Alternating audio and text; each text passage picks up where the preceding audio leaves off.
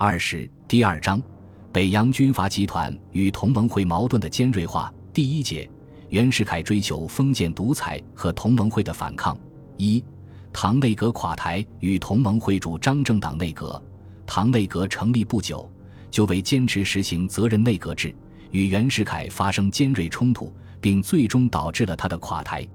责任内阁为临时约法所规定。又是同盟会所极力坚持的重要政治原则之一。蔡元培、宋教仁等人对实行责任内阁抱着满腔热忱，唐绍仪也试图负起内阁总理的责任，在施政方面不想事事听命于总统府。如裁军问题，他主张全国一律，并非若原总统之偏重南方。对北洋派和同盟会之间的矛盾，他采取调和的态度。并多次向袁世凯表示，同盟会诸军皆以诚相待，绝无他意。蔡元培认为，唐绍仪的主张虽然与同盟会的主张不完全一致，但也可说是调和南北之政策。袁世凯对唐绍仪本来是信任的，所以才任命他为内阁总理。但在袁的心目中，内阁不过是他的幕僚机构，总理只应起幕僚长的作用，因此。他非但不能容忍同盟会阁员坚持责任内阁，对唐绍仪也心怀猜忌，疑唐协同盟会以自重，有独树一帜之意。他的党徒更露骨攻击唐专事献媚同盟会，行动离奇。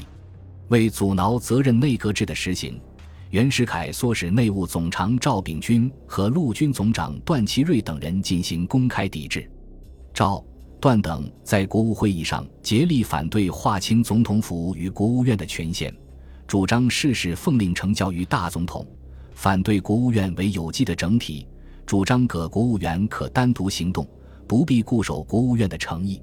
讨论各项政策，他们也决然与各同盟会阁员立于对立地位。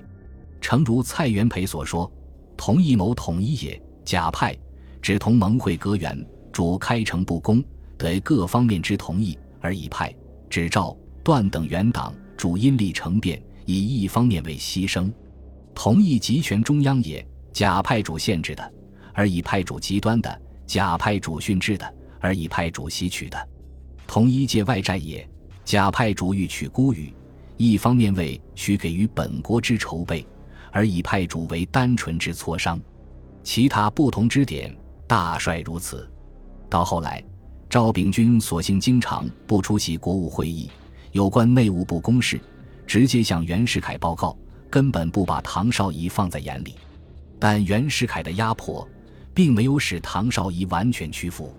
例如，在政府用人问题上，他仍旧主张贵新不贵旧，非万不得已，绝不可沿用旧人。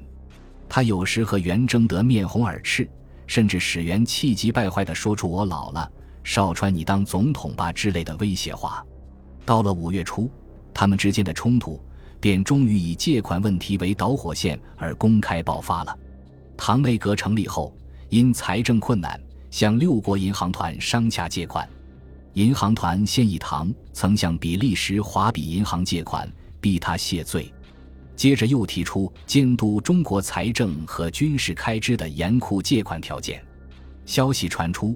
全国舆论哗然，同盟会所属报刊纷纷发表评论，指出银行团监督我财政也，皆是治我国今日之死命。与其因监督财政而亡国，吾宁一期再举，血溅全歼，为缔造艰难庄严神圣之中华民国稍延一线生机。四月二十九日，黄兴更通电提倡国民捐，以免艰难缔造之民国沦为埃及。唐绍仪考虑到同盟会的态度，于五月三日断然拒绝了银行团的无理要求，银行团大为不满。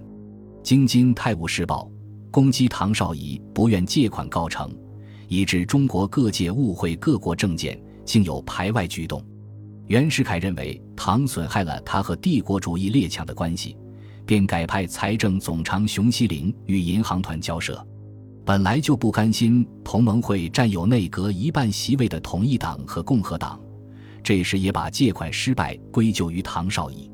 他们指责说，借款团之所以必求监督我中国财政者，由不信我政府耳。其所以不信我政府者，由南京所借笔款约一千数百万，而其用途并未正式宣布。此次大借款，外人恐用途又不明了，不能不要求监督。其参议员还准备向参议院提出弹劾，大有非推唐下台不可之势。共和党甚至以内定熊希龄为候补总理，而熊则在内阁内部屡为单独行动。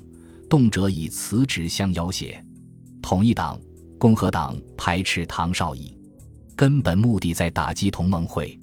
唐绍仪就说过：“统一党、共和党非反对我总理也，是反对我同盟会也。”随着袁世凯的步步进逼，同盟会阁员痛切感到，责任内阁绝无实现希望。他们商议提出辞职，不做此半时之阁员。唐绍仪也极表赞成。说：“公等辞职后，我亦得借此一辞。”就在这时，又发生了王之祥改委事件。王仁直隶都督，原是唐绍仪南下阻隔时与同盟会达成的协议，并得到了袁世凯的同意。当时，顺直咨议局也发电要求以王之祥督职，反对袁世凯任命张锡銮。但袁的许诺，如前所述，不过是权宜之计。目的是为了骗取同盟会放弃陆军总长一职，而由其亲信段祺瑞充任。因此，当五月二十六日王之祥到京，冯国璋、王占元等十余人便于二十七日联名上书袁世凯，声称直隶各路军队对委任王之祥都直绝不承认，且极愤懑。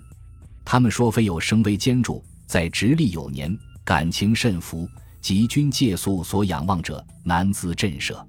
袁随即以军队反对为借口，改委王之祥为南方军队宣慰使，并针对直隶各团体纷纷通电拥护王之祥，令国务院致电署理都督张锡銮，不准各界随意迎聚。唐绍仪认为政府不能因军队反对失信于民，力图挽回。不料袁竟无视临时约法。关于大总统发布命令需由内阁附属的规定，把未经唐绍仪签名附属的委任状交给王，对内阁的权力表示十足的轻蔑。唐绍仪再也无法忍受了，遂于六月十五日出走天津。唐出走后，袁世凯一面派梁士仪、段祺瑞等人先后到京做了一番虚情假意的挽留，一面开始筹组新的内阁。唐内阁垮台。激起了同盟会的强烈不满。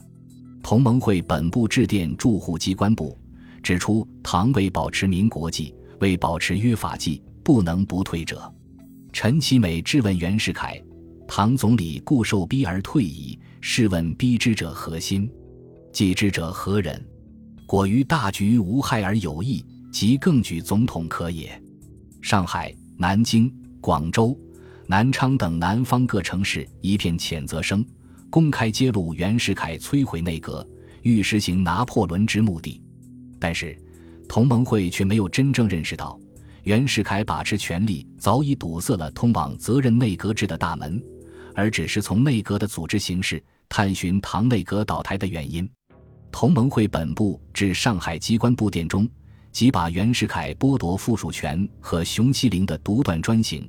混合内阁不能保持阁意一致的弊端，不加区分地相提并论，最后归结为此次内阁本非政党，政见既不同，猜疑嫌忌，难以和衷共济，遂使责任内阁徒托空言。